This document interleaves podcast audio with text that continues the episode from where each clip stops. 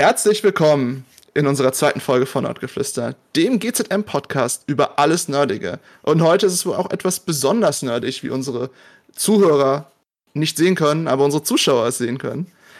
Ähm, kurz vorab, ich bin Juri von Snorris Creations, euer Moderator. Und ich bin nicht nur euer Moderator, denn ich bin auch der einzige Moderator, mit der mit diesem, was hier gerade passiert, viel zu überfordert ist. denn ich habe mir nach der letzten Folge gedacht, wo es über Twitch ging, wieso tauche ich nicht noch weiter in das Thema ein? Und ich hatte zum Glück, bevor die Twitch-Folge überhaupt geplant wurde, schon Monate vorher mit jemandem über VTubing gesprochen. Und irgendwie habe ich mich dann in diese Welt hineintauchen lassen und habe mir mindestens fünf Stunden Content dazu angeguckt, das definitiv meine Schaltkreise äh, zerfrittiert hat. Zerfrittiert, tolles Wort. Denn wir sind auch heute bei unserem Thema VTubing einem interessanten Trend, welcher langsam aus dem asiatischen Raum hier zu uns nach Europa und vor allem natürlich auch hier nach Deutschland schwappt. Und äh, für die, die uns gerade live zuschauen, die können schon sehen, ich bin infiziert. Beziehungsweise ich wurde ausgebildet in El Segundo. Und bin heute als Wolf zu sehen. Äh, und ich bin nicht der Einzige, der hier ist. Ich bin nämlich drei geniale Gäste dabei und stelle sie jetzt der Reihe nach mal einmal vor. Wir haben jemanden da, der definitiv keine verwirrte Kartoffel ist. Yayohime, unser Magic Girl in Ausbildung und ich äh, muss nicht erwähnen, dass das Chaos um sie herum herrscht. Danke, dass du hier bist. Hi, danke, dass ihr mich eingeladen habt. Ähm, ich mag Chaos und ich, ich bin verwirrt. Hi. Könnte es nicht sagen. Äh, ich habe dann natürlich noch jemand anderen dazu geholt. Die, äh, er gesagt, jemand hat mir jemand anderen dazu geholt. Die Fuyumi. Äh, äh, ich hatte eigentlich eine viel schönere Einleitung für sie, aber ich stelle sie mal als unseren Eisvogel vor, der in unsere Welt gekommen ist, um ihre Federn wiederzufinden. Das ist doch richtig, ne? Genau, genau. Hallo zusammen. Genau. Äh, genau, ich bin Fuyumi, ein Eisvogel. Ich bin jetzt gerade in meiner Menschenform, aber ich habe eigentlich auch eine Vogelform und bin auf der Suche nach meinen Federn, um mich wieder in einen Vogel verwandeln zu können. Sehr gut. Ähm, ich bin übrigens der Meinung, wo ihr sie jetzt gerade mal gesprochen habt, die, sie ist definitiv noch heimlich Synchronsprecherin. Ähm, und zu guter Letzt die Person, die alles hier ermöglicht hat. Die Person, die diese wunderbaren anderen VTuber neben sich selbst hierher geholt hat. Die Person, die definitiv ein Catboy ist und in einem Katzenaba äh, Katzencafé mit 28 Katzen arbeitet. Es waren 28, richtig? 27, aber mit mir selber dann ja durchaus. Okay, es ist, doch richtig, es ist richtig, es ist richtig. Also die Person, ohne die das hier alles gar nicht möglich gewesen wäre. Fiski. Hallo, bui. vielen, vielen Dank, dass ihr diesen tollen Podcast hier veranstaltet. Und äh, ja, wir müssen über das Thema VTuber sprechen können, was mich mega, mega freut, denn äh, ich bin ja auch noch nicht lange mit dabei, aber habe diese Szene sehr, sehr, sehr, sehr lieben gelernt. Mhm. so. Für all unsere wunderbaren Zuschauer, Zuschauer und äh, Zuh äh, Zuhörerschauer, ähm, nicht wundern, die drei sind VTuber. Das heißt, es sind Wesen aus einer anderen Welt, die sich so langsam in unsere Welt hineingezogen haben und verhalten sich dementsprechend natürlich auch so. Das haben wir alles in El Segundor im Seminar VTubing gehabt. Und ich bin definitiv auch kein Charakter heute, sondern wie immer nur ich, der Wolf. Hm. Daher beginne ich natürlich als sehr seriöser Business-Wolf und Moderationswolf mal unseren Podcast mit den Themenblöcken, die wir hier für euch vorbereitet haben. Und ich wollte mit euch direkt über die Anfänge des VTubings sprechen. Manche kennen die Gorillas aus dem europäischen Raum, andere kennen Hatsune Miku sicher, die schon mal hier und da mit Anime-Überschneidungen hatten. Und die, die schon lange drin sind, die kennen sich schon, oh Gott, ich muss es richtig aussprechen, Hizuna AI. Daher frage ich euch drei, oder am besten frage ich Fuyumi direkt. Wie hat alles angefangen, nach deiner Meinung? Was, was hast du so miterlebt in deiner Eisvogelzeit? Ähm, also ich bin ja noch nicht so lange in der Menschenwelt, aber das hat mich ziemlich schnell absorbiert. Also ich glaube, der erste Kontakt für mich war Hatsune Miku tatsächlich. Äh, Gorillas kenne ich, aber nur so ein bisschen von der Musik. Ähm, aber Hatsune Miku hat, glaube ich, die ganze Welle ein bisschen ausgelöst. Um, ich denke, die, die Musik hat einfach extrem verbunden und das war was komplett Neues. Äh, und ich weiß nicht, mögt ihr so eine, so die Musik von Hatsune Miku? Ja.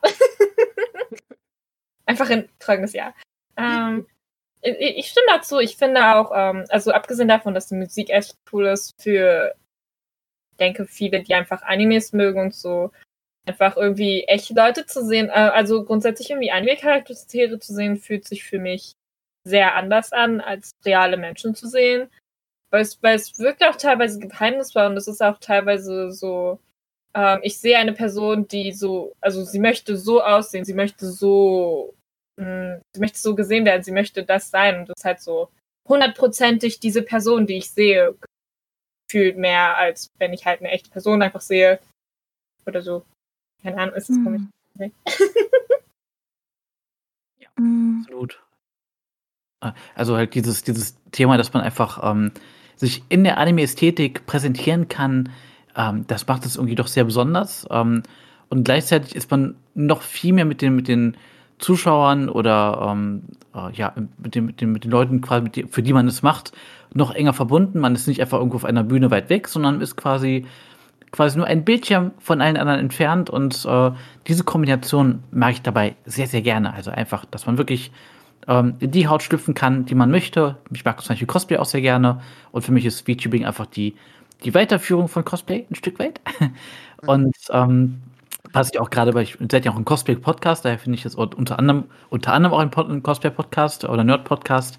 Ähm, daher ist das, glaube ich, sehr gut aufgehoben, denn die finden tatsächlich einfach äh, Gebiete zusammen, die sehr gut zusammenpassen, wo sie jetzt eben technisch möglich sind. Und äh, ja, in der Tat ähm, würde ich sagen, war für mich auch Patsumiko eine der ersten Sachen, über die ich das, über die ich über das Thema ähm, virtuelle Charaktere ähm, gestolpert bin. Ich bin zum Beispiel ein riesiger Kagami Len-Fan.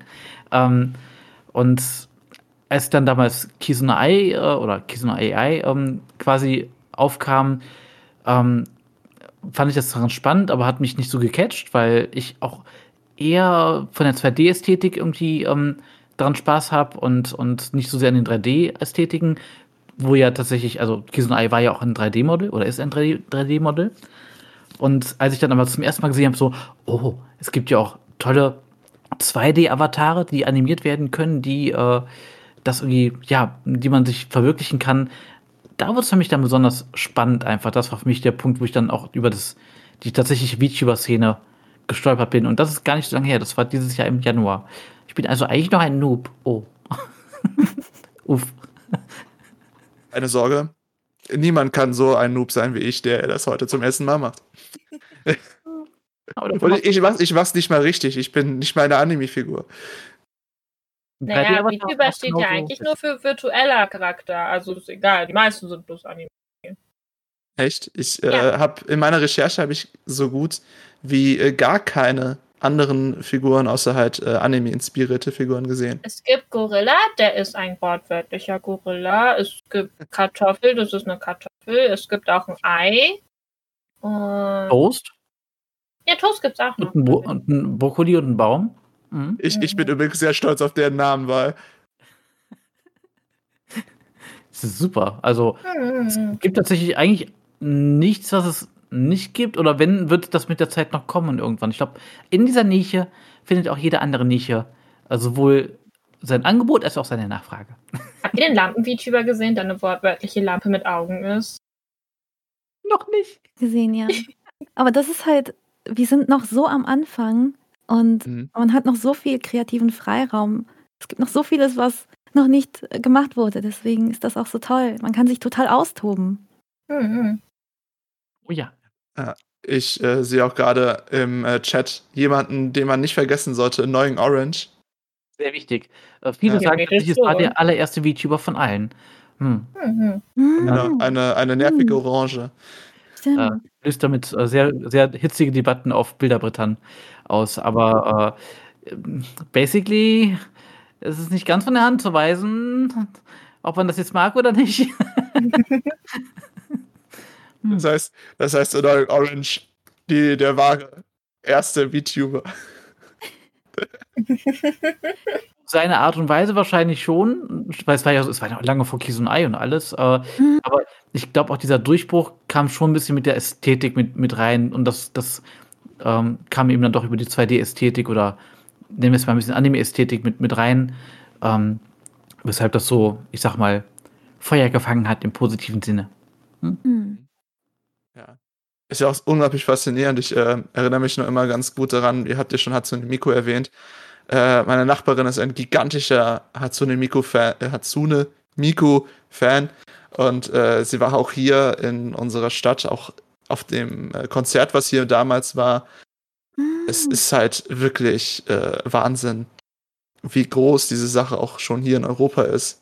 Aber das, das, das VTubing selber, also dass wir jetzt über Twitch oder YouTube äh, unsere Charaktere haben, mit denen wir halt wie äh, die Menschen ähm, äh, streamen. Ist halt total anders, finde ich. Denkt ihr es auch? Mm. Also, ja, oder? Aber ich würde jetzt gerne den, den, den Mädels einmal den Vortritt lassen. Überfordert Chaos. ja, ja, ich, ich fasse es kurz für dich. Ich, ich frage dich, währenddessen ich äh, Fuyumi ins Wort falle, äh, frage ich dich ganz einfach. Denkst du, das hier ist der nächste Schritt nach den Hatsune Miku Sachen zur großen Anime-Streamerei oder beziehungsweise äh, die in die Realität bringen die Anime-Figuren. Hm. Okay, Fuyumi, möchtest du was dazu sagen? Oder? ja, kann ich gerne machen. Okay. Ähm, ja, auf jeden Fall. Also, ähm, ich glaube, ich, ich meine, wir, wir, wir machen ja auch vieles. Also bei uns ist ja nicht nur Streamen im Vordergrund. Mhm. Ähm, wir viele singen ja auch und tatsächlich auch ähm, eben diese Vocaloid-Songs wie Hatsune Miku.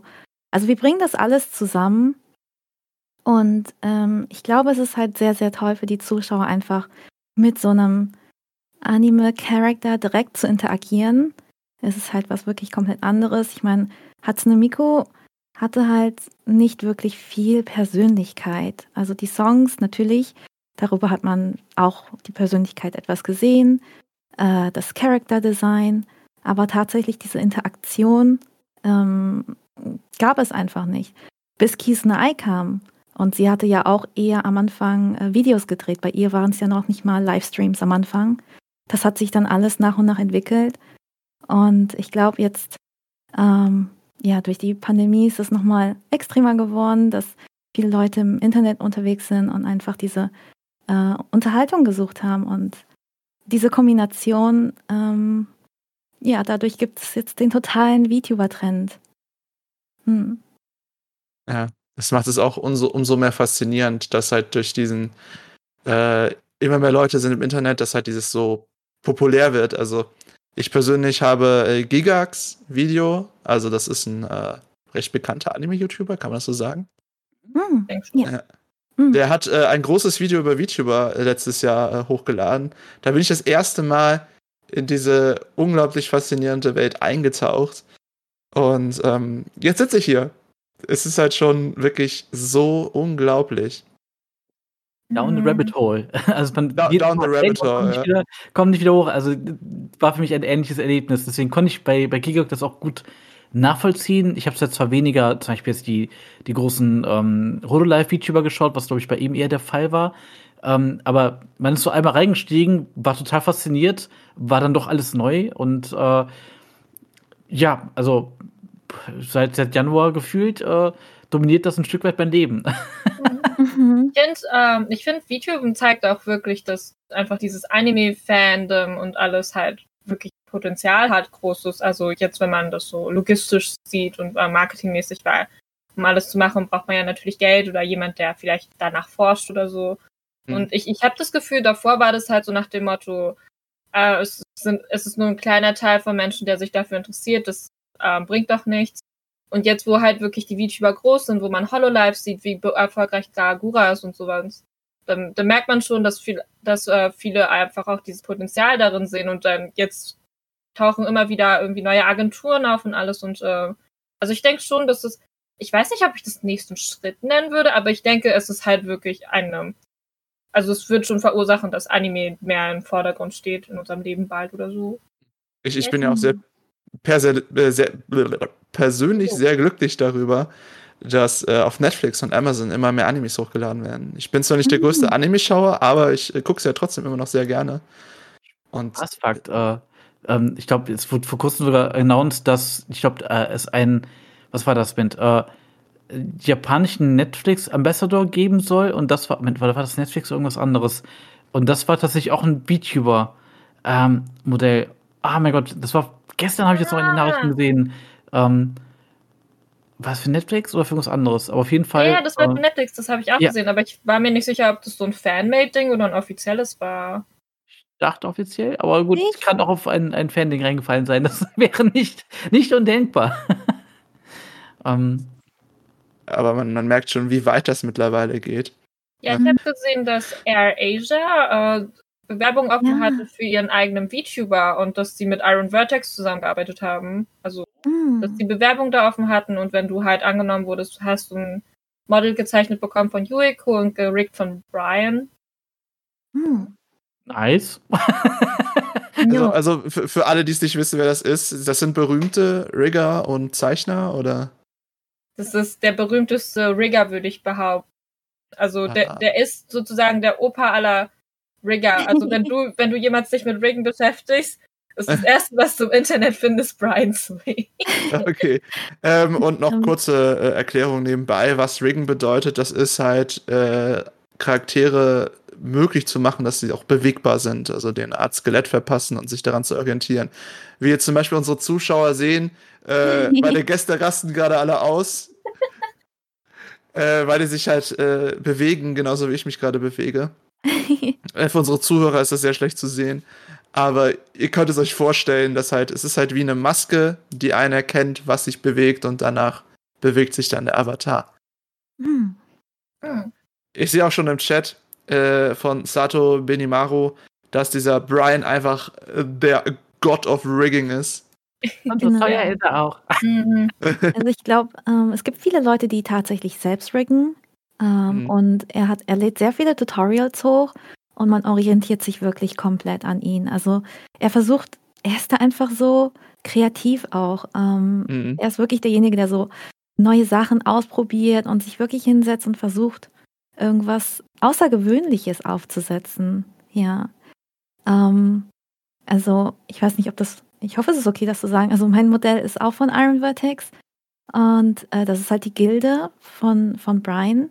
Ähm, und er hat mir da auch beim Model geholfen. Also er hilft da wirklich jedem Model, der von Iron Vertex gerickt wird.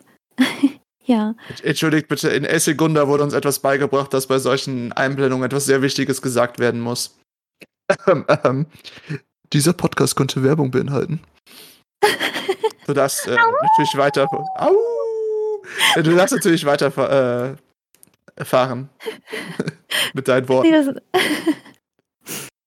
Ähm, also ich weiß nicht, ob das jetzt interessant wäre für die Zuschauer, was zu sehen, ähm, was denn möglich überhaupt ist. Äh, ich glaube, es, es wäre schon sehr faszinierend, aber ich glaube, das sprengt heute etwas den Rahmen. Ja, genau, okay. Ja. äh, es, es wäre unglaublich faszinierend, denke ich mal. Äh, vielleicht können wir es ja noch mal in einem anderen Podcast nachholen, solche Sachen ein bisschen vertiefter zu machen. Wir wollen ja heute mal ein bisschen eine Einführung geben.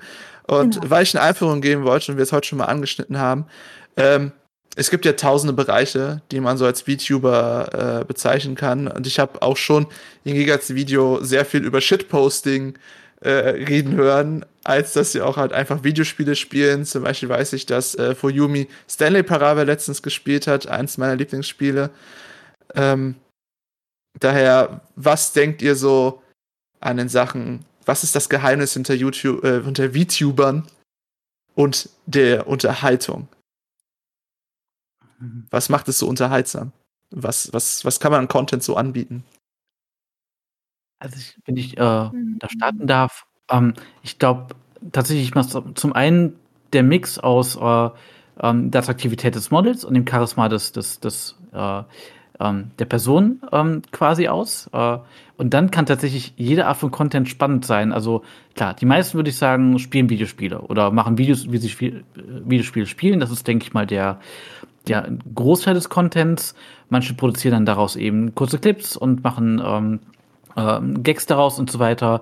Wieder andere machen vielleicht eher Talkstreams oder machen Kollaboration mit anderen VTubern oder auch anderen Gästen, quatschen bestimmte Themen, quasi was wir auch hier gerade machen, halt in Podcast-Form. Aber äh, Talkstreams sind auch definitiv äh, häufig. Ähm, es gibt zum Beispiel einen, der hat so ein, so ein, so ein Barformat, der steht quasi in seiner Bar, ist ein Barkeeper und lädt dann Leute ein, mit denen er dann zusammen quatscht. Und ähm, äh, ich persönlich zum Beispiel mag es auch sehr gerne, nochmal interaktiven Content zu machen, Richtung ähm, Leute auf ein Abenteuer mitzunehmen und dann irgendwie gemeinsam irgendwo hinzureisen, virtuell natürlich nur. ähm, aber mhm. gerade wo man nicht reisen kann aktuell, ist das halt eine, eine nette Möglichkeit, Leute in, ja, äh, virtuell und im Geiste irgendwo an einen, einen, exotischen Ort mitzunehmen und Abenteuer zu erleben. Ähm, es gibt ja alles Mögliche, bis hin zu Pool-Streams, die nachdem es auf Twitch quasi durchgebrochen ist, jetzt auch noch bei VTubern ankommen. Also ähm, gefühlt kann man allen Content, den man halt äh, so kennt von, von Plattformen wie Twitch oder YouTube, durchaus auch ähm, als VTuber äh, darstellen. Und das gilt natürlich auch für Musik- oder Zeichenstreams, also für Creative-Sachen. Äh, das möchte ich tatsächlich dann nicht unerwähnt äh, lassen, denn es gibt auch viele, die dann einfach im Stream zeichnen und es ist irgendwie auch cool, wenn ein, ein, ein gezeichnetes Model quasi dann äh, äh vielleicht sogar noch von sich selbst ein Fanart macht oder so, äh, dann ist das quasi schon fast ein bisschen Meta-Ebene. das, man, man, man realisiert sich selber nochmal. Das ist, als würde man ein Porträt malen. Hm. Hm. hm. Also ich denke, ja, ähm, man ist in erster Linie auf jeden Fall ein Entertainer und ähm, natürlich sind wir VTuber, aber halt normale Streamer einfach. Wir wollen natürlich mhm. unterhalten und dazu gehört die ganze Entertainment-Branche dazu, dass man halt auch viel und sehr aktiv bei Twitter ist, äh, gegebenenfalls auf anderen Plattformen. Ähm, gerade ist TikTok zum Beispiel sehr beliebt bei VTubern. Ähm, ja, solche kurzen Clips, ähm, die irgendwie, wo man sich halt wiedererkennen kann, ähm, Anime-Clips, irgendwas nachstellt. Sowas ist super beliebt.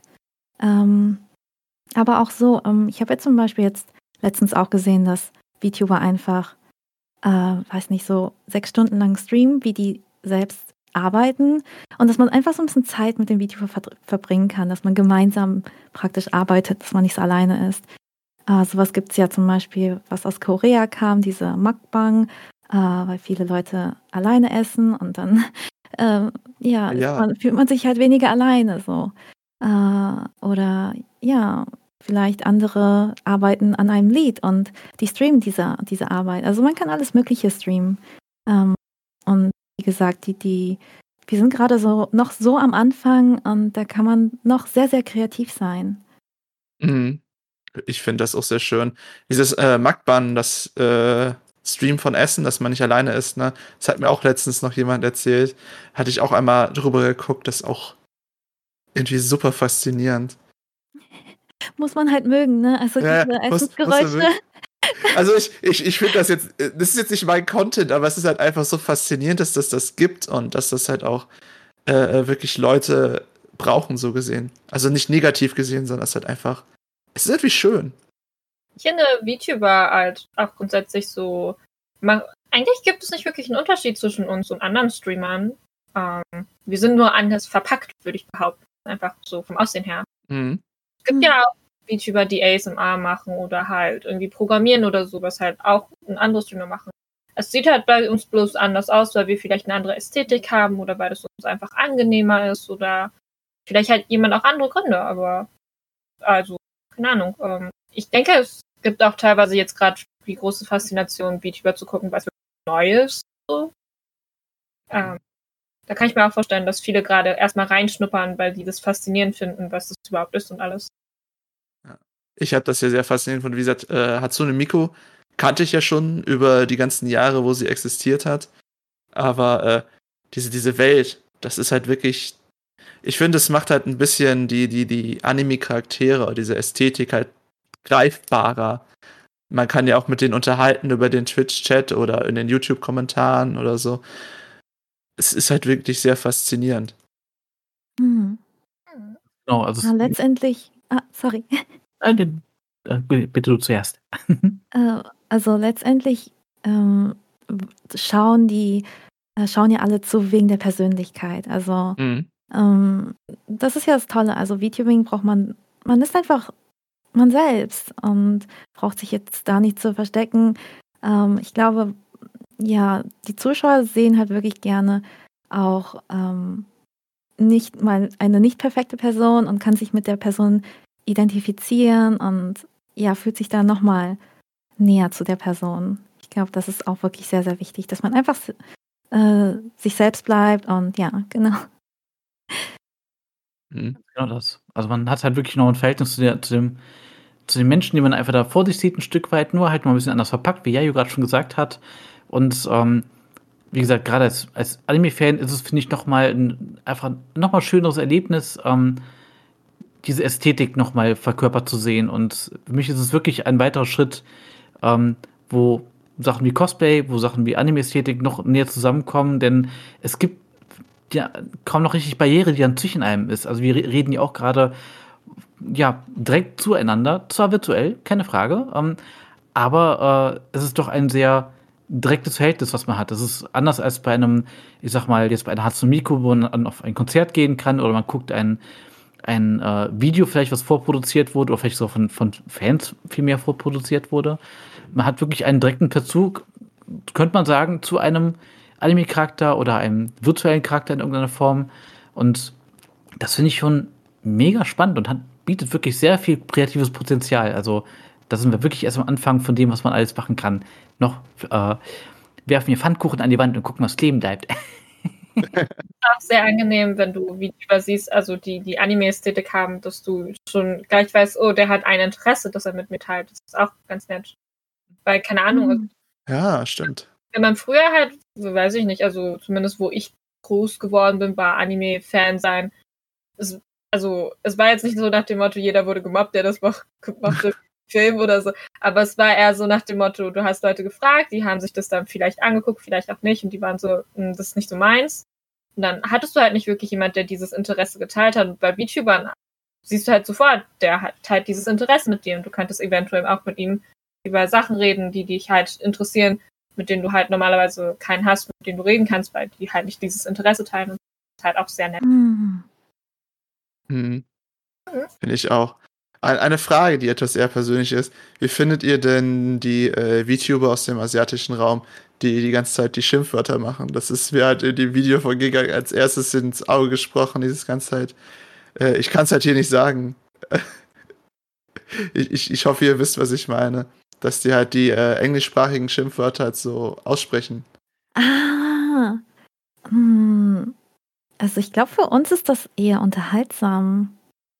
Ist es Ähm, Süß, weil ich, weil ich glaube, die wissen einfach nicht, wie schlimm das ist, aber da stellt sich auch teilweise die Frage, ob vielleicht manch andere, die vielleicht diese Clips gesehen haben, das dann nachmachen und dann und dann halt das dann sagen, lustig zu gestalten oder so. Also hm, Also ich, aber ich glaube, wir machen das ja auch ein bisschen. Also ähm, so im westlichen Bereich, die VTuber, die versuchen auch so ein paar japanische Elemente mit einfließen zu lassen. Mhm. Und ähm, wir sind ja auch, also die meisten, glaube ich zumindest, nicht fließend in Japanisch. Und äh, wir nutzen dann auch einfach den Gebrauch und äh, vergreifen uns an ein paar Wörtern und vielleicht nutzen wir die auch falsch. Also ich glaube, das ist einfach ganz lustig, ähm, dieser Austausch. Und äh, so versucht man sich auch nochmal mit dem anderen Publikum zu verbinden.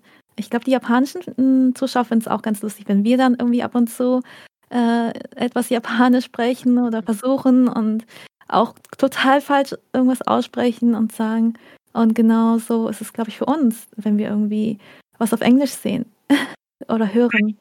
ob die Japaner das cringy finden, wenn wir irgendwas Japanisches sagen, was richtig falsch ist, oder ob sie das genauso süß finden, wie wir das süß finden, wenn Japaner Englisch reden, das nicht ganz hinkriegen.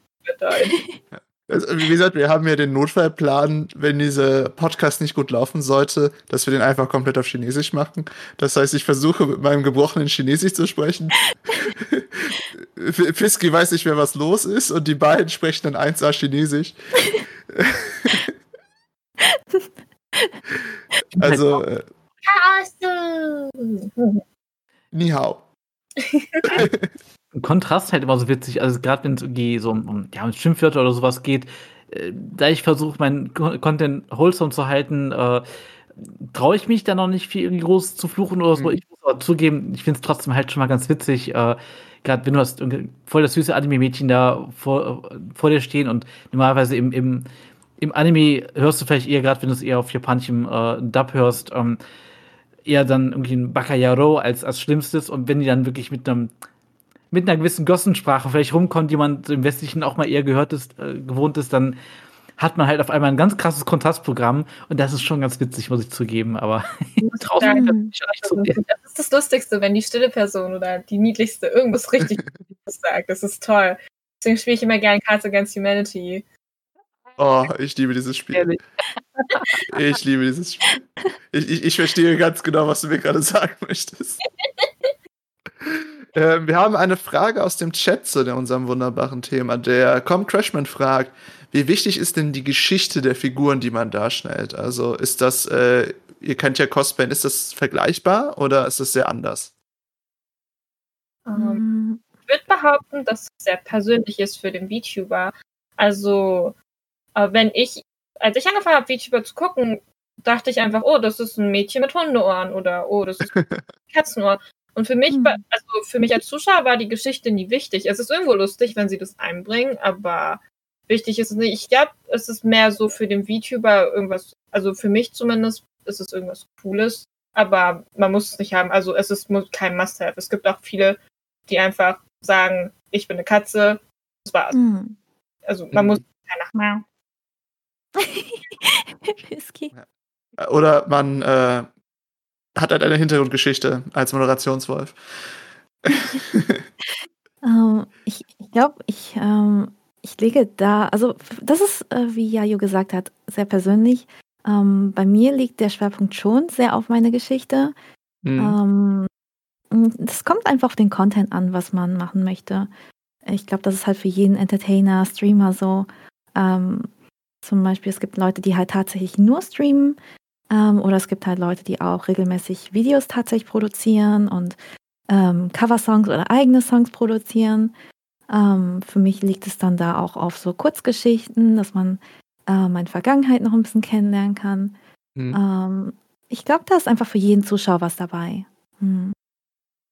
Ja, also das denke ich auch so, dass äh, für viele ist es vielleicht nicht immer so im Vordergrund, aber ähm, das ist etwas, wo man gut mitspielen kann. Also ich habe zum Beispiel einfach einen Streamer komplett gemacht, um über Geschichten aus dem Kassencafé zu erzählen und dann mhm. quasi mhm. über Erlebnisse da berichtet und ähm, die einzelnen Katzen zum Teil vorgestellt und sowas. Und es hat dann so ein bisschen Worldbuilding, was man mit hat und vielleicht für jemanden, der jetzt mit dem einzelnen VTuber nicht ganz so vertraut ist, ist das vielleicht nicht so, äh, also äh, der merkt das vielleicht nicht ganz so stark, aber wirklich Hardcore-Fans, die auch einfach den Charakter total abfeiern und so, ähm, für die ist es, glaube ich, ein nettes Schmankerl. Einfach eine äh, Ergänzung, dass man äh, du, hast, das Design, du hast die Person, Personalität, das Charisma dahinter, aber eben auch noch etwas äh, Worldbuilding drumherum. Und ich kann mir jetzt vorstellen, dass es gerade für äh, langfristiges Stream oder langfristiges ähm, Arbeiten als VTuber mega spannend ist, da immer mehr Aspekte mit reinzubringen und das kennen dann vielleicht eher die Leute, die länger mit dabei sind oder die den Charakter mehr feiern oder so.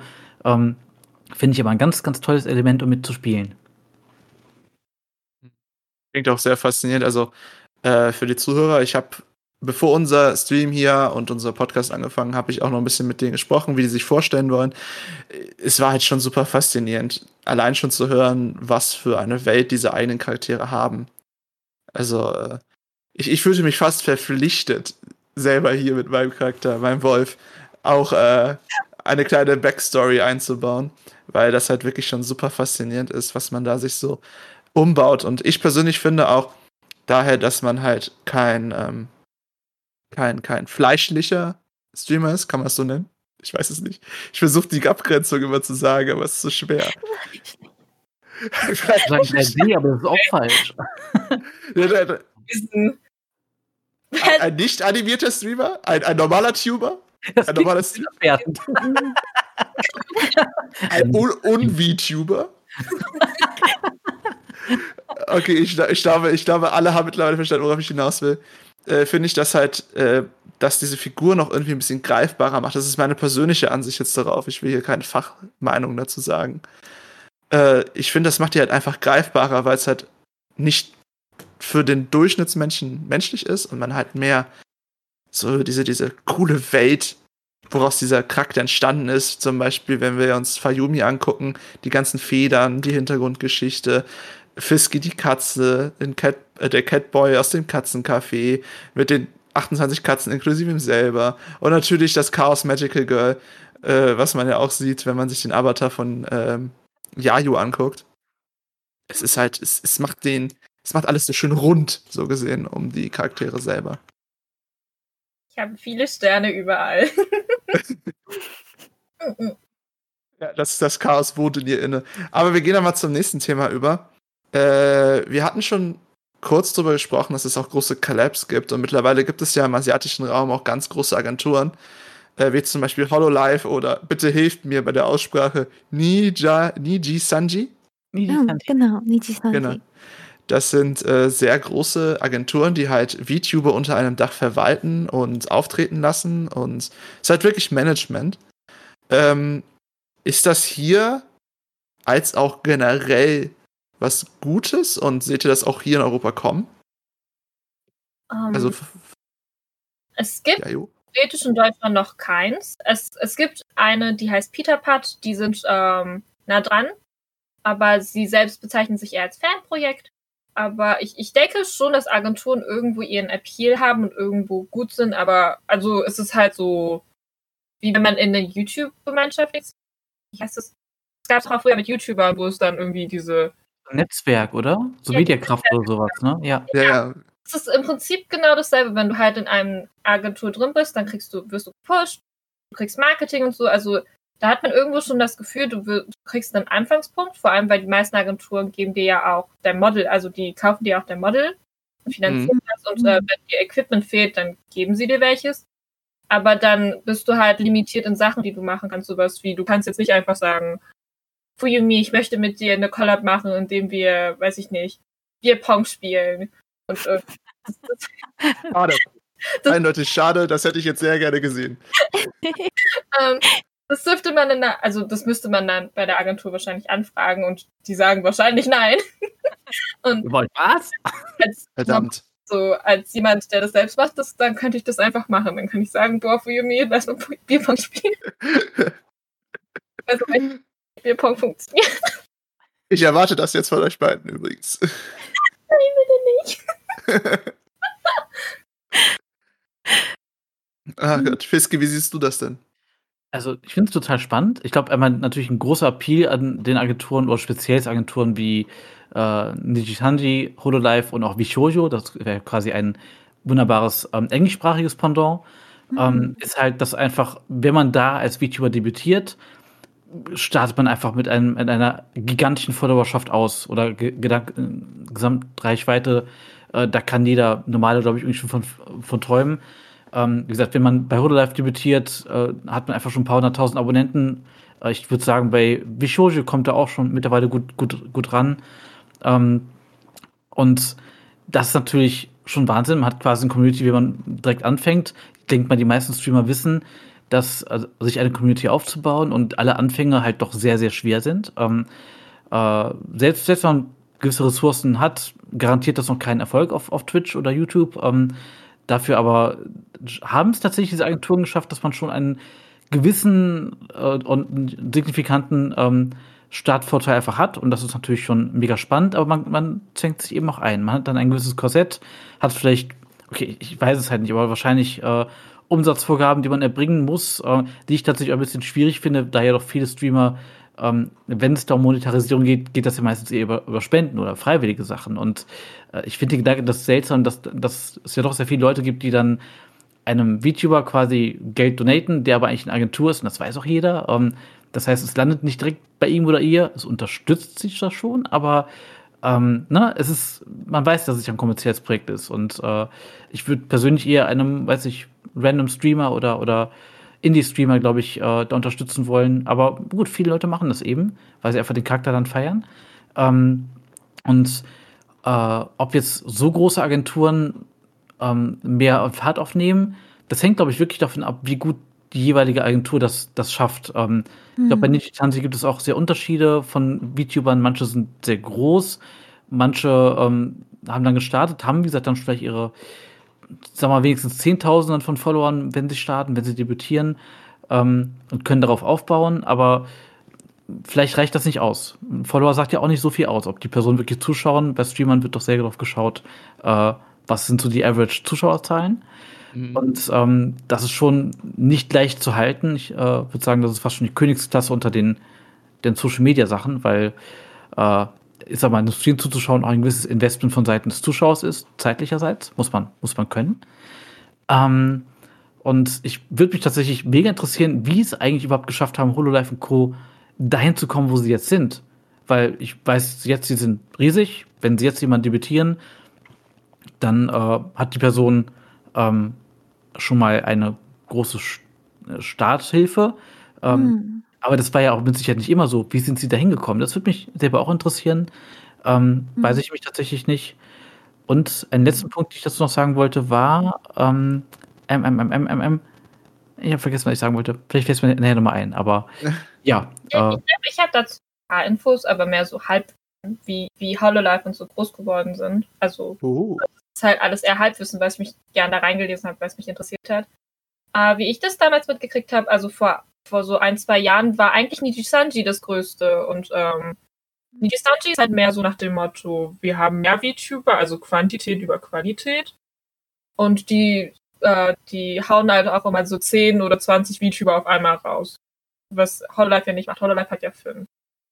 Und was ich, also zumindest findet man relativ viele ältere Clips von HoloLive, wenn man die länger dabei sind, die dann darüber Witze gemacht haben, ob es HoloLive in einem halben Jahr noch gibt oder ob sie dann aber echt traurig ist, aber ähm, von, dem, was ich gehört habe, zumindest von halt auf Reddit und auch so eingelesen, ist, dass HoloLive selbst relativ groß geworden ist, dadurch, dass sie eine Collab mit Azurlane hatten. Also durch die Collab sind erst in Amerika vor allem halt Leute darauf aufmerksam geworden, dass sie die gucken können online. Und dann haben die halt angefangen, stetig zu wachsen und dann mehr Marketing-Kram gemacht. Aber so der Punkt, angeblich, zumindest von dem, was ich gehört habe, war die Collab mit äh, Lane, wo man die Hololive-Member halt als Schiffe zieht. Hm. Also hm. man muss ja auch ein bisschen differenzieren. Ähm, das sind ja japanische Agenturen. In, in Japan tatsächlich, glaube ich, ist Niji Sanji immer noch größer. Ähm, ja, die Agentur ist da einfach etwas professioneller hat viele, viele offizielle äh, Collabs, auch mit ähm, Supermärkten und so weiter da. Uh. Äh, Hololive zieht da jetzt so ein bisschen nach. Ähm, aber Hololive ist global einfach die größte Agentur zurzeit. Ähm, geschuldet, glaube ich, hauptsächlich an den, an den vielen, vielen Clips. Und dass die das jetzt einfach richtig gemacht haben mit der englischen Generation, dass die die jetzt rausgebracht haben. Ähm, ja, da sind die einfach Vorreiter von den Agenturen her. Die hat ja theoretisch keine richtige englische, oder? Also es gibt die eine Jam, die englisch ist, aber die war vorher die indische Branche und die wurde einfach umbenannt zur englischen, weil das nicht ganz funktioniert. Äh, Niji Sanji, die hatte eine indische Branche und das hat irgendwie nicht ganz funktioniert. Also zumindest steht das im Wiki so bei denen drin. Und dass die da genannt wurden zu hm. äh, Englisch und jetzt hatten die aber auch Bewerbung offen von einer Weile. Hm. Aber es wurde bisher noch nicht angekündigt, wann die rauskommen. Hm. Hatten die das dann auf Hindu geplant oder war es halt auch normales Englisch? Weiß ich nicht genau. Nee, weißt du also ich habe nur gefunden, dass es irgendwie scheinbar nicht so ganz geklappt hat, also dass die Inder das nicht richtig geguckt haben. Dann, einfach, dann haben hm. die halt Englisch weitergemacht. Also gehe ich mal davon aus, dass es auf Indisch war. Welche Ah, sehr. Aber auf jeden, auf jeden Fall super ja. interessant. Ähm, wie seht ihr das denn? Denkt ihr, kommen solche Agenturen kommen jetzt hier auch im europäischen Raum, beziehungsweise aus Deutschland? Würden da welche auch so entstehen, so über die Zeit? Ich denke schon. Ich denke schon. Ja. ja. Also wenn man Leute hat, die ja. groß genug sind, dann wird es auf jeden Fall auch entsprechende Agenturen früher oder später anziehen. Also ähnlich wie es bei, ich weiß nicht, hier so diese Net Netzwerke, Mediakraft, Second Wave oder so, wie sie alle heißen, dann auch aufkommen. Das hängt davon ab, glaube ich, einfach, wie, ähm, äh, wie, ob es größere deutsche YouTuber äh, oder VTuber da geben wird und äh, das Potenzial sehe ich auf jeden Fall da. Wir haben jetzt schon Leute wie, wie Selfie oder wie ähm, äh, mhm. oder, oder Ginger zum Beispiel, die doch auch gewisse, schon gewisse Reichweiten haben. Und wenn da noch mehr hinzukommen, dann wird da, glaube ich, auch äh, der eine oder andere was, was riechen und sagen, oh, das, das ist ja voll, das ist die Zukunft, da machen wir jetzt was drin. Und, wobei ich sagen würde, ist ja nicht ganz einfach. Ne? Man hat dann quasi, ich glaube, viel lebt auch von der Indie-Kultur ein Stück weit. Ähm, die ist nun mal in der, ähm, gibt es zwei Welten. Es gibt die Agenturwelt, ne, so Hololive und Nijisanji und Co. Mhm. und Vishoju. Und die sind für sich genommen extrem groß, aber mit einer äh, geringen Anzahl an, an äh, oh, gering bitte in, in, in äh, äh in Klammern setzen, aber ähm, da hat man vielleicht, ich sag mal, 30 oder 50 in einer, in einer Agentur äh, an, an VTubern, aber im Indie-Bereich gibt es Tausende, also wirklich jetzt schon. Tausende mhm. an VTubern und von klein bis groß ist da auch alles Mögliche mit dabei. Also es gibt auch äh, Indie-VTuber, die wirklich beachtliche Zahlen von durchaus äh, ja, Tausenden von Zuschauern gleichzeitig haben, was für meine Verhältnisse auf, auf Twitch immer noch oder YouTube immer noch sehr, sehr viel ist, tatsächlich. Mhm. Ähm, ja, also das wird noch spannend, aber irgendeiner wird es mit Sicherheit probieren, oder? Die Frage ist halt bloß, ob es erfolgreich wird. Also ich denke schon, dass es eine kommen wird, aber ich, ich finde es auch schwierig, weil Deutschland ein sehr anderer Markt ist mhm. ähm, mhm. als andere. Also ich weiß halt nicht ganz, weil ich habe das Gefühl, viele, viele von diesen Streams funktionieren halt eher über Spenden. Also Streamer, dass die davon leben. Mhm. Und ähm, ich, ich wüsste halt nicht, wie, wie Leute darauf reagieren würden, wenn die sagen, so, ja, das ist eine Agentur, ob sie dann halt sagen, ich spende trotzdem, weil ich möchte, dass diese Agentur bleibt und natürlich halt äh, Leute, die da arbeiten. Oder ob sie sagen, ja, ist eine Agentur, die braucht mein Geld ja nicht, die ist ja eine richtige Firma. Und, äh, Vielleicht, wenn sie Rocket Beans machen. Vielleicht oh, Ro Rocket Beans äh, VTuber Management. hat den Eddie dann was VTuber, ist ja auch witzig. Sehr gut. Ja, sehe ich aber genau auch als, als Herausforderung. Also eine Agentur zu spenden, finde ich irgendwie komisch. Das wird wahrscheinlich eher über Sponsoring-Verträge mit, mit Werbepartnern funktionieren und dann ist man beim klassischen, und ich mag das Wort eigentlich gar nicht gern, aber so Influencer-Management und so, ähm, was glaube ich in Deutschland auch eher ein bisschen argwöhnig beäugt wird. Also da macht man sich auch eher mal ein bisschen über lustig, als dass man das äh, jetzt voll äh, oder okay, ich, ich lehne mich jetzt, ein bisschen. Jetzt, jetzt verletzt du mein Wolfherz, denn ich habe an der AC Gunda Schule natürlich auch äh, Influencer Marketing und PR, aber ist okay. Ist Vielleicht okay. Sind wir die nächste VTuber-Agentur auch. Und dann sind wir die erste Gen. Ja. Sehr geil. Ähm, ich weiß nicht, also für mich, ähm, ich schaue sehr, sehr gerne Hololive. Ähm, ich weiß, dass es eine Agentur dahinter steckt, aber die, die Persönlichkeit dahinter einfach ist für mich, äh, steht im Vordergrund. Und da unterstütze ich die sehr, sehr gerne. Und auch wenn die Kooperation haben mit größeren Firmen, äh, sehe ich das nicht unbedingt als zu sehr so PR oder sowas. Ähm, hm. Ich freue mich dann einfach für die Person, dass die das geschafft haben und ja, hoffe einfach, dass die noch weiter lange, lange streamen kann und ja, dass die Agentur auch besteht, weil ähm, eine Agentur macht ja auch vieles. Es ist jetzt nicht nur, ähm, dass man Model gestellt bekommt, ähm, diese Kooperation ähm, ermöglichen. Äh, jetzt zum Beispiel bei HoloLive, die, die machen wirklich so 3D-Konzerte. Ähm, oder ich weiß nicht, also so ganz viele Möglichkeiten, die man als Indie einfach nicht hätte. Man ist einfach beschränkt. Ähm, ja, und deswegen finde ich Agenturen auch irgendwo super und wichtig, dass das vorangeht. Ähm, als Indie ist man einfach irgendwo beschränkt. Ich hätte voll gern irgendwie ein 3D-Konzert, so, so mhm. von deutschen VTubern. Das wäre irgendwo echt cool. Vielleicht kriegen mhm. wir es ja noch in den nächsten Jahren noch irgendwo mit. Ich finde aber auch, äh, für Junge, dass es halt auch ziemlich gut fasst, dass halt diese Agenturen das halt noch, noch mehr möglich machen, als ist. Aber ich finde, im Endeffekt ist das Herz und Seele ja die Person selber, die man dann zuguckt. Ich, ich denke, wenn man jetzt jemanden hat, der das VTubing jetzt nicht mit Leidenschaft macht, dann ist das halt auch nicht jemand, dem man gerne zuschaut, würde ich jetzt so sagen. Das merkt man sofort. Ich glaube, das ja. merkt man sofort. wenn man ich, ich das find, ja. irgendwie aus Geldgründen oder sowas macht. Mhm. Ähm, nee, also ich glaube, da, da schauen die Zuschauer schon genauer hin. Ich, ich bin ja sehr auf äh, Leidenschaft aus bei so, so Projekten. Ich habe ja auch Mhm. Fiske erzählt, ich brauche hier leidenschaftliche VTuber. Hast du ja auf jeden Fall. Und ich denke auch, also gerade beim Stream kann man sich ja schlecht über Stunden verstellen. Also vielleicht können das Schauspieler oder so gut, aber Mhm. wenn du wirklich keine Lust auf das hast und irgendwie das für dich wie ein Bürojob ist, wenn du sechs Stunden irgendwie am Zocken oder am Quatschen bist, äh, wie, wie soll das funktionieren? Also da äh, glaube ich, braucht man schon ähm, einfach wirklich Herzblut dafür, dass man wirklich Spaß dran hat, an dem, an dem den Charakter auch äh, äh, darzustellen, dass man daran wirklich Spaß hat. Und ähm, dann, dann fühlt es sich auch nicht wie Arbeit, also kann es sich auch, glaube ich, gar nicht wie Arbeit anfühlen, selbst wenn man das jetzt irgendwie professionell machen würde. Glaube ich. Mhm. Das ist meine naive Ein äh, Einschätzung. Wo wir aber schon beim Thema Leidenschaft sind. Es hängt ja auch viel Arbeit dahinter, wo man ja auch sehr viel Leidenschaft machen muss. Zum Beispiel, viele riggen ja auch selber, wie wir das Thema ja schon vorhin hatten, oder erstellen ihre Charaktere auch selber. Es gibt halt so viele Möglichkeiten zu VTube und ich denke, nicht nur das Erstellen und Riggen ist ein großer Zeitaufwand. Ähm, wie viel Zeit und wie aufwendig ist das denn für euch? Also ich frage mal als erstes äh, Yayu. Ah, ich, ich finde es schwierig. Also, ähm, ich, ich schätze, würde ich nicht von zu Hause aus arbeiten, würde ich das wahrscheinlich nicht alles unterm Hut kriegen. ähm, also, ähm, es, es kommt drauf an. Es gibt ja Leute, die vielleicht nur einmal in der Woche streamen, dann ist es halt wahrscheinlich noch was anderes, als wenn man mehr streamt. Äh, also es kommt halt auch teilweise drauf an, wie viel Arbeit du dir selber machst. Ob du jetzt sagst, du willst jetzt jemand sein, der wirklich halt das äh, mit Herzblut macht, auch mit Streamplan und so ein Kram, weil das, dann planst du halt alles durch. Es gibt ja auch Leute, die einfach nur spontan streamen und dann machen die es halt nur, wenn sie Zeit haben und das ist halt auch wirklich unterschiedlich.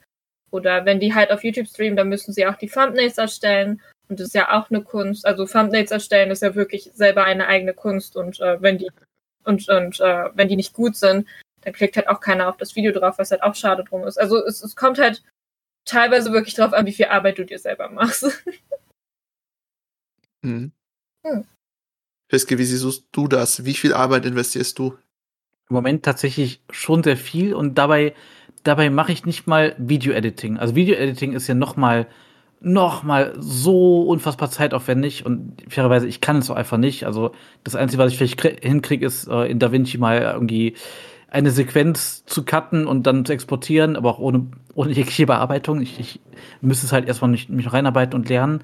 Aber auch ohne das. Also, was ich sehr viel tue, ist tatsächlich Pixel schubsen, irgendwie Thumbnails erarbeiten für YouTube, für, ähm, für Ankündigungen, für Collabs zum Beispiel auch, ähm, an, den, an den Szenen zu arbeiten. Also allein für die, für die Planung des, des Geburtstagsstreams vorletzte Woche habe ich äh, also an der Szene dran gearbeitet, aber auch für die Vorplanung und Organisation. Ich hatte halt meinen, meinen Geburtstag quasi virtuell gefeiert, dafür ganz, ganz viele Leute eingeladen, wie eben auch natürlich Fuyumi und, und Yayu-chan. Ähm, und die sind quasi immer nacheinander in den Stream gekommen und dann haben wir quasi ein bisschen gequasselt oder zusammen gespielt oder irgendwas getan. Und so habe ich ein bisschen quasi im, im Lockdown meinen meinen Geburtstag äh, wenigstens doch noch schön irgendwie feiern können. Daher nochmal vielen Dank an, an euch, dass ihr mit dabei wart. ähm, aber natürlich war die Vorplanung auch zeitintensiv. Ähm, und Stream tue ich einfach mittlerweile unfassbar gerne. Eigentlich wollte ich noch zweimal die Woche ma machen, um halt so ein bisschen das besonders zu halten oder und auch nicht, nicht zu viel äh, mich zu committen. Aber mittlerweile bin ich ja doch gefühlt drei bis viermal die Woche doch eher online. Und wenn ich dann nicht online bin an, oder nicht, nicht streame, dann vermisse ich den Tag über. Das ist total bekloppt. Mhm. Ähm, Mhm. also äh, stecke ich aktuell doch sehr, sehr viel Zeit mit rein. Auch, auch das Netzwerk über Twittern und mit den Leuten interagieren, weil da habe ich einfach, da habe ich einfach Freude dran. Also ich lerne gerne neue Leute kennen ähm, aus der VTuber-Szene. Ich, ich liebe es, die ganzen Models irgendwie zu sehen, über neue Konzepte zu stolpern. Und es gibt ja auch so viele. Und jeden Tag finde ich irgendein neues Design, was ich total toll finde oder jemand, den ich sympathisch finde. Und dann, dann, dann schreibe ich die auch an oder folge ihnen auf Twitter oder fange mit denen an zu quasseln. Und ja, irgendwie verbringe ich da schon echt äh, mehr Zeit, als man sollte. Also es gibt viele Nächte, wo ich zwei, drei, vier Uhr nachts dann irgendwie noch am Wuseln bin und äh, weil ich dann noch kreativer werde und dann noch ein bisschen Pixel schubse für irgendein äh, ein, ein Thumbnail, was ich mache oder ja, also long story short, eigentlich zu viel Zeit, aber es macht auch einfach zu viel Spaß gerade. Ja, es klingt nach sehr viel Herzblut. was da reinfließt. Mhm. Fuyumi, hast du, hast du auch bis 4 Uhr nachts noch deine Bearbeitungszeiten oder wie sieht das bei dir aus? Äh, ich glaube, bei mir geht es sogar in den Morgen. Oh Gott. Oh Gott. um, Meine Götter. Ja, also, ja, ich, anfangs hatte ich auch gedacht, so, ja, komm, du streamst so drei, vier Mal die Woche. Hm. Aber jetzt streame ich sechsmal die Woche ungefähr. ähm, und ich muss sagen, am Anfang, also man muss sich auch ein bisschen ausprobieren. Ähm, am Anfang hatte ich sehr, sehr lange Streams auch. Äh, aber ich hatte noch, ich habe noch sehr viel im Hintergrund laufen und da ist mir die Zeit dann verloren gegangen. Das heißt, da schaue ich jetzt zum Beispiel, dass ich halt ähm, die Streams in einem bestimmten Rahmen halte. Ähm, dadurch, dass ich auf YouTube streame, muss ich diese Thumbnails erstellen.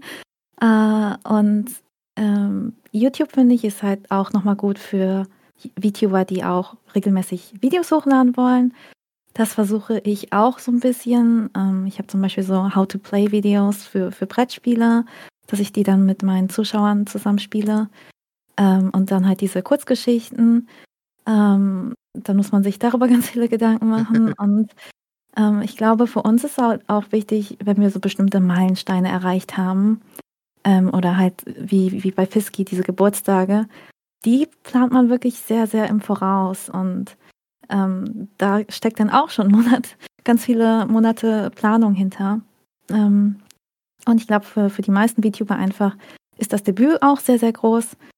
Ähm, ich weiß jetzt nicht, ähm, wie lange ihr fürs Debüt geplant habt. Es gibt halt unterschiedliche. Es gibt Leute, die machen das super spontan oder machen gar keinen Debütstream. Ähm, andere Darf ich kurz hm. unterbrechen? Weil mhm. das, ihr habt, äh, wir hatten in unserer Vorkonversation ja auch schon mal über Debüt gesprochen. Könnt ihr mir und den Zuhörern als auch Zuschauern erklären, was ist überhaupt ein Debüt noch so kurz zwischendurch? Also das ist der allererste Stream von einem VTuber mhm. und man stellt sich da praktisch komplett vor. Ähm, einige arbeiten halt wirklich mit dieser Hintergrundgeschichte, worüber wir gesprochen haben, dieser Lore, dass mhm. man wirklich sich da ähm, vorstellt. Dann nochmal so ein paar, so ein Steckbrief praktisch ist das. Äh, wie früher so ein Freundesbuch. Mein Name, mein Geburtstag und so weiter, meine Hobbys.